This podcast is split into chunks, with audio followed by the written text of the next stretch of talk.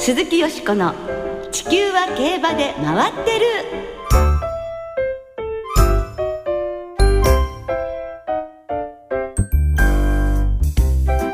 皆様こんばんは鈴木よしこです。お元気でいらっしゃいますか？地球は競馬で回ってる。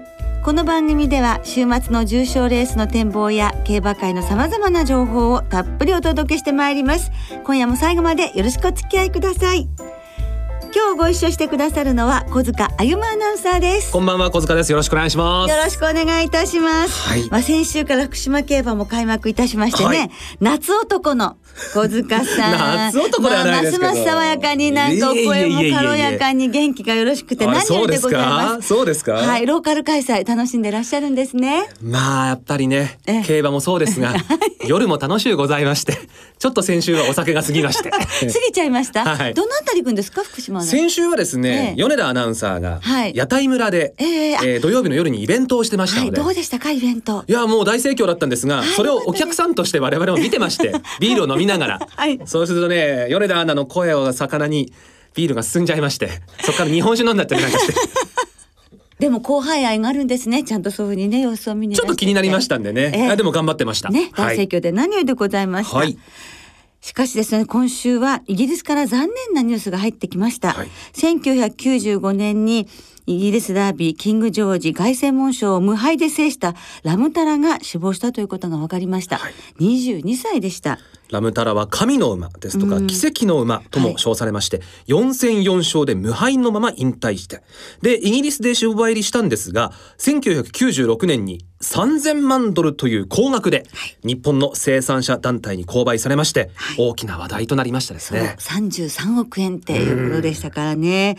キャリア2戦目でエプソムダービーザ・ダービーを制したわけですもんね、はい。まさに奇跡の馬です。そしてもう本当にこう金色に輝く素晴らしく美しい馬でしたよね、えあの私96年の11月に日本に来てお披露目っていう時があったんです、はい。それを見に行ったんですあごね覧になったんですか？そしたらお天気が悪かったんですよ。そしてあいにくのお天気だわって言っていたのに旧車からラムタラが出てきたらパーって雲が晴れて、えもう人間が出てきたんです、ええその中をラムタラが歩いて私たちのところに来たわけ南をこう見に来た人たちのところ、だから本当にまあなんて輝く綺麗な馬だろうと思いました。神々しいですえね。まさに神の馬なんだと思いましたね。はい。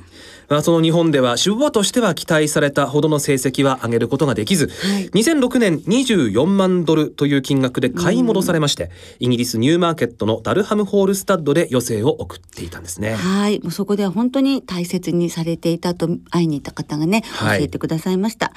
富士ステークスを制した名将ラムセスが唯一の JRA の平地重賞ウィナーです。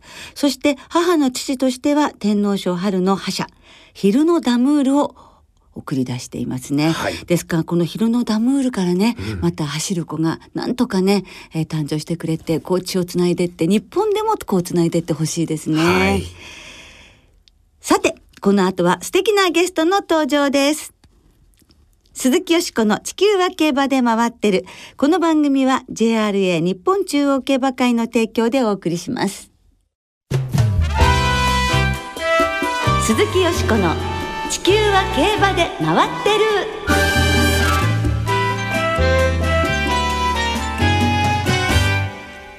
花ズゴールのオーナー、マイケル・タバートさん、インタビューよっはい、はいということで今日は4月にオーストラリアで G1 制覇を飾りました、ハナズゴールのオーナー、マイケル・タバートさんのインタビューをお届けいたします。ハナズゴールは4月の26日にオーストラリアのランドビック競馬場で行われました芝1400メートルのオールエイジドステークスで初の G1 勝ちを決めました。はいで、この時乗っていた鞍上は現在短期免許で来日中のオーストラリアの名手、ナッシュ・ローウィラー騎手でした。はい、先週ね、日本でもね、初勝利挙げてらっしゃいましたね。その花ズゴールのオーナー、マイケル・タバートさんはオーストラリア出身。ご自身の故郷で G1 制覇を果たしたわけですから、なんてドラマティックでしょうか。そうですね。ね。そのタバートさんですが京都大学を卒業されまして日本の会計事務所に籍を置くサラリーマンでいらっしゃいまして日本で馬主資格を取得。まだ30代と若いオーナーさんなんですね。ね。えでは早速先月末に収録いたしましたマイケル・タバートさんのインタビューをお聞きいただきましょう。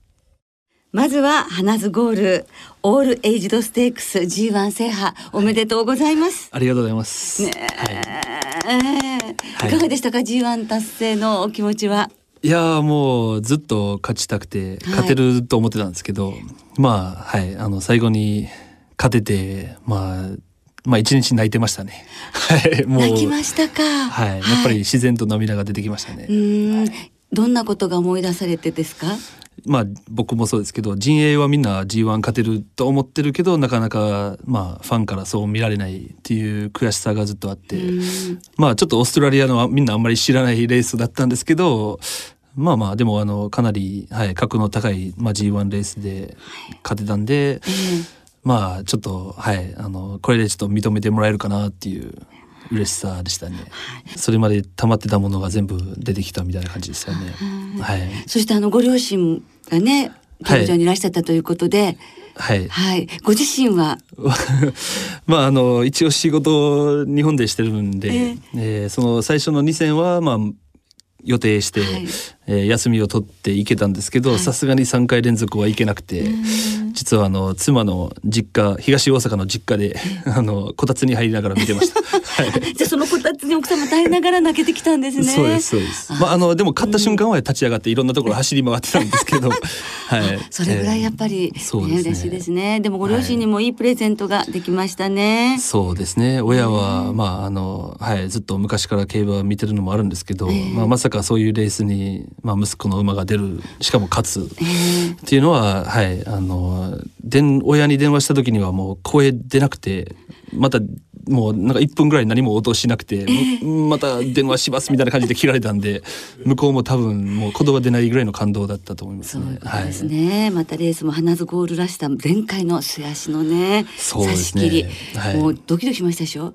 直線に入って残り350から仕掛けてくださいと頼んだら直線に入ったら本当に最初動かなくてあ完璧だと思ってたらちょっとでも一瞬やっぱりね伸びてくるかどうかは不安になりますけど、まあ最後は、はい、彼女を信じた乗り方で、ええ。もう最後の足はやっぱりすごいなと思ってましたけどね。はい。さあそういうふうにまあ G1 ホースとなりました。花ズゴールですが、今後はどのようにお考えですか？えー幸い勝ったレースが結構あの格の高いレースで、まあ、はい。しかもオーストラリアっていうその短距離が強いええ。国で勝ったことで、レーティングがかなり高くなったんですよね。はい。多分今114になったかなと思うんですけど、まあ、えー今年は使いたいレースに、まあ、しかも今今年スプリンターズはあの新潟開催っていうので、えー中山だったらちょっと合わないかなと思うんですけど、まあ新潟で、まあ、外出して直線いっぱい、えー、追ったら最後面白いかなと思ってるんで、確かに。まあスプリンターズからマイルはい。チャンピオンシップ、でまあそうですね、はい。でその後はあの一応今の予定では香港に行こうかなと思ってますけど、ねえ王道ですね、はい。なんかスプリンターのねそうですマイラーのってねいうね。それ王道行けるっていうのええ。はありがたいですね、はい。そうですね、はい。そしてもちろん花ズゴールはゆくゆくはね繁殖になって、はい。あのすごく夢があるそうですね。そうですね。あのフランケルつけたいんですね。あのはい。まあいろんなところで言ってしまったんで G1 勝ったらフランケルつけるってちょっと堂々としてたんですけど、もうちょっと賞金高い G1 を想定してたんで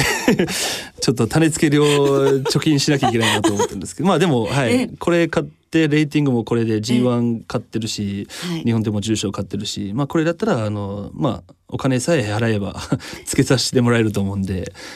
フランケルとハナズゴールのその最後の瞬発力と足っていうか、えーそういうのを合わせたらすごく面白いんじゃないかなと思ってるんで。ですね、えーそして今年なんですがセレクトセールに初めて、あの、そうですね。ご自身の馬を上場されるそうですが。はい。まああのう自分の馬をはい。売る、というのが初めてですね。はい。へー、あのセレクトセールで、はい、まさか自分の馬売れるとは、えー思ってなかったので、ええ非常にまあ光栄と言いますかあの、はドキドキしてます。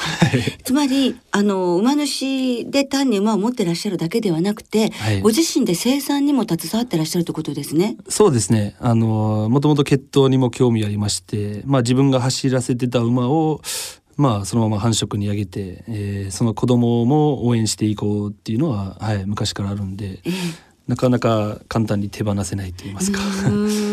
手放した方が本当に多分本当はあの経営的には いいかなっていう声もよくあると思うんですけど、うんええ。まあ僕もそういう痛いあの経験は今までいっぱいあるんですけど、ええ。まあでもはい子供が生まれてその子馬を見て、えー育っていくのがすごく楽しみなんで、まあ、本当はできたら売りたくないんですけど、えーちょっと数が膨らんできてるんで、ええ はい、今何頭ぐらいそのお持ちなんですか？いやー多分子馬とか繁殖全部入れたりすると40頭ぐらいいるんじゃないかなと、まあはい、思いますんで。格的ですね。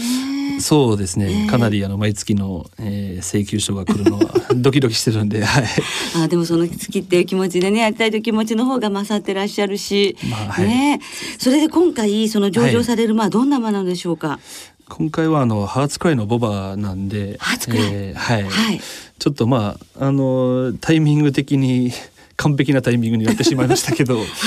えーまあもともとはいあの繁殖日本に連れてきてですね、ええ。でまあ日本で走らせてた馬もあの実は繁殖にあげてるんですけど、はい。で今回お父さんはハーツクライ、はい。お母さんがロックトニックという馬そうですですが、ね。はい。この馬をお持ちなんですよね。はい。はい。この馬はどういう馬ですか？ロックトニック。とそれを説明すると、まあそのはい。母父であるムーンロケットっていう、あの種母馬が、えーいたんですけど、ええ。えーこれ実はもともと日本で走ってた馬で、はい。えー当時は新馬戦2回使えたんですけど2回目の折り返しの新馬戦で確か9馬身ぐらいで、ええ。えー圧勝しましてですね、はい。でその後あの参戦で屈強になって、えー引退することを聞いてですねで私の方からあのまあ、ノーザンファームさんに連絡して、えー、種母馬にできないかとうん。いう打診をしましてですね、はい。そしたらあのはい OK っていうことになりまして、はい。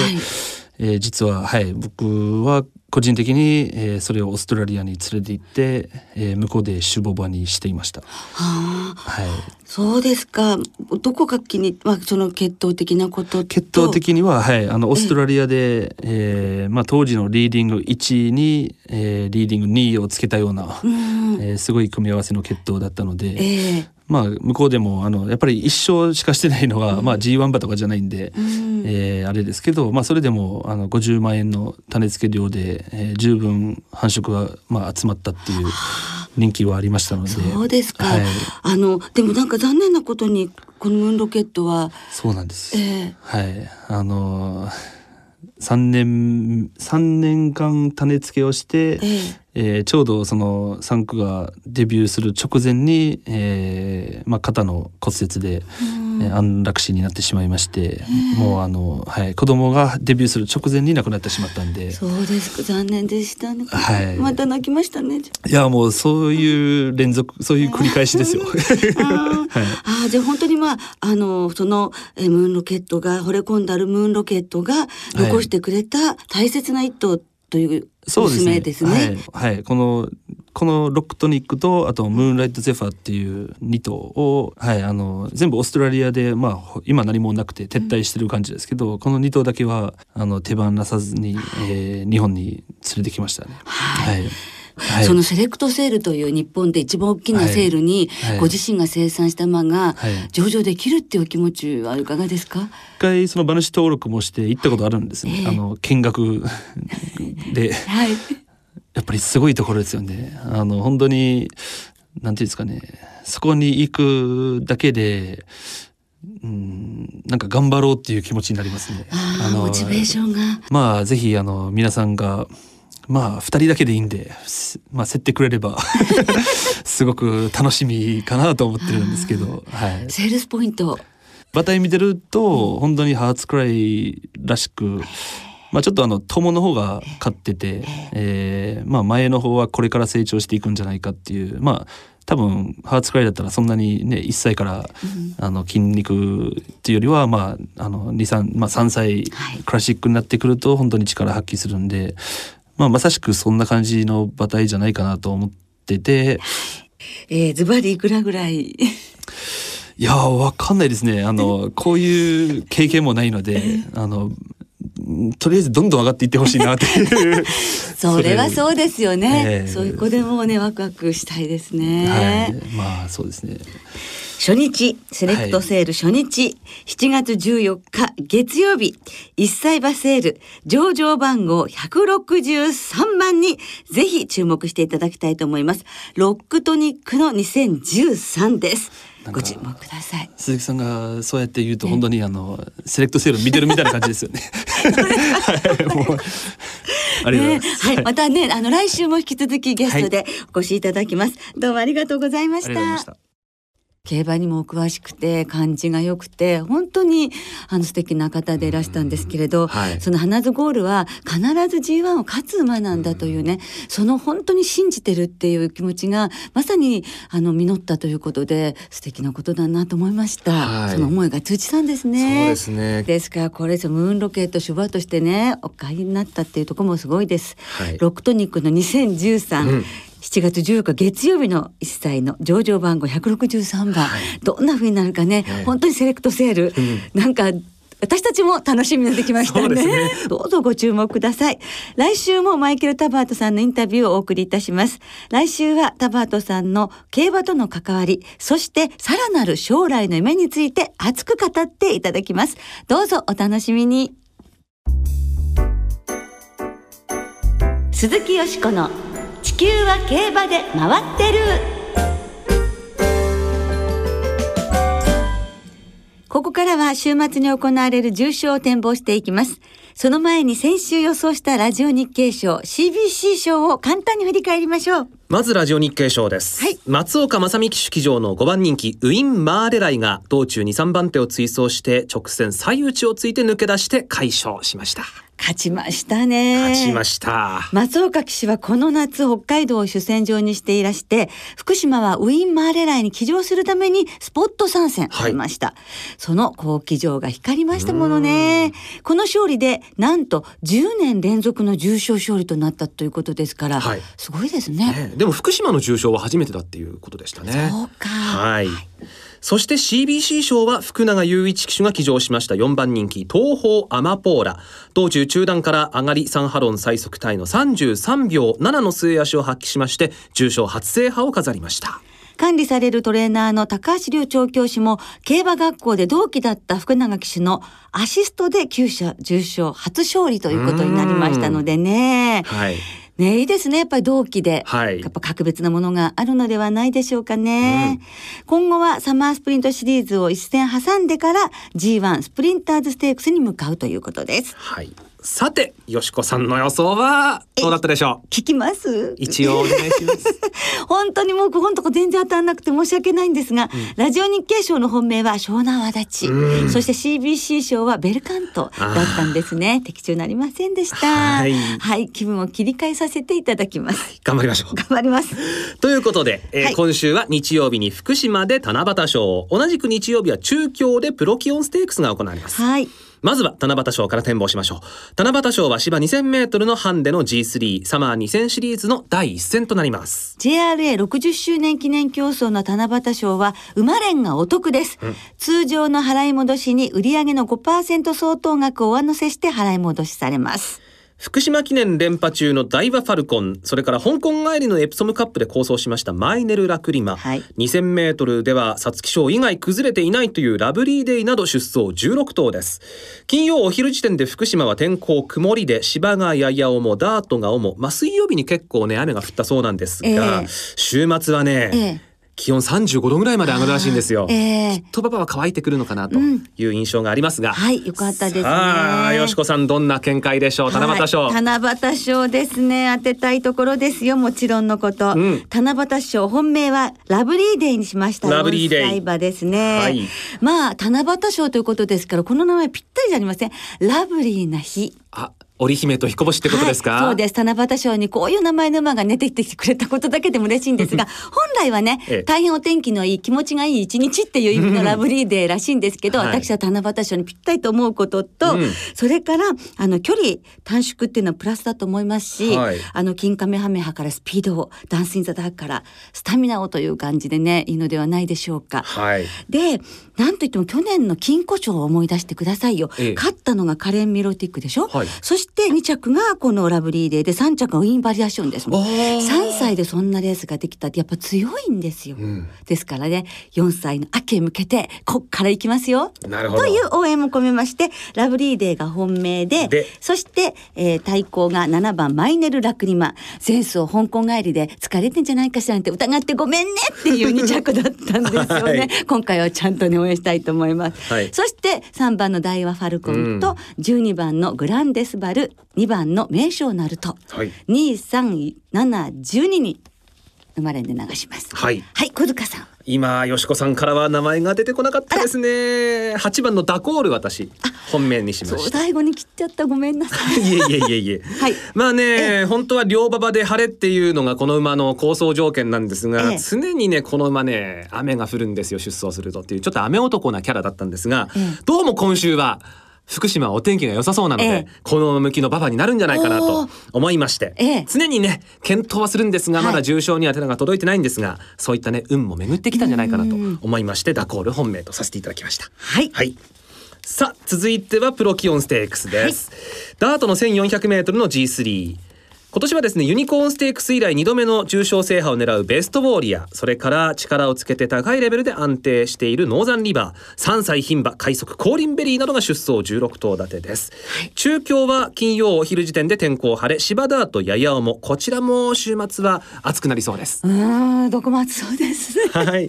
さあこちら、はい、プロキオンステークスはいかがでしょう？こちらはですね3歳牝馬。いっぱい夏は牝馬を狙えっていう で、コーリンベリーですね。はい。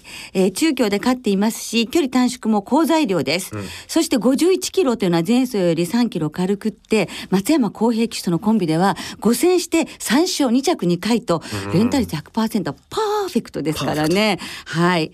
コバ相手に頑張ってほしいなと思っています。はい、はい、コーリンベリーから、えー、今日はダッフィーベストウォーリアアドマイヤロイヤルノーザンリバー、うん、ノーザンリバー対抗のね相手一番の相手ですけれども、えー、2番から361113で生まれんでいったみたいと思います。はい、はい、では小塚さんは？私はもうここは当てに行きます、はい、ベストウォーリア本命で、ええ、ね強そうですよね。はい。距離もぴったりだと思いますそうですね。はい、はい、さあそれでは。はいリスナーの皆さんからいただいた予想もご紹介しましょう。お願いします。札幌開幕まで15日さん。お、15日ですよ、もう。もう近づいてます。はい。夏の福島の名物重賞、七夕賞は、夏男、大野騎手、安城のマデイラを中心に生まれんで狙ってみます。ということです。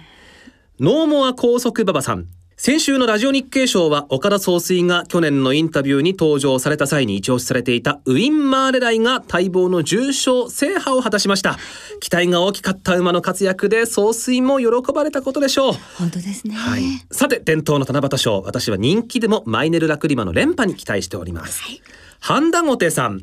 七夕賞はイタリアからのスキンヘッドの資格、エスポジート騎手が騎乗するセイカプレストで大穴狙いです。といただきました。はい。写真拝見するとね、はい、本当に綺麗。綺麗なお頭で。ありがとうございました。ありがとうございました。来週は函館2歳ステークス函館記念の展望を中心にお届けいたします。お聞きの皆さんの予想もぜひ教えてくださいね。お待ちしています。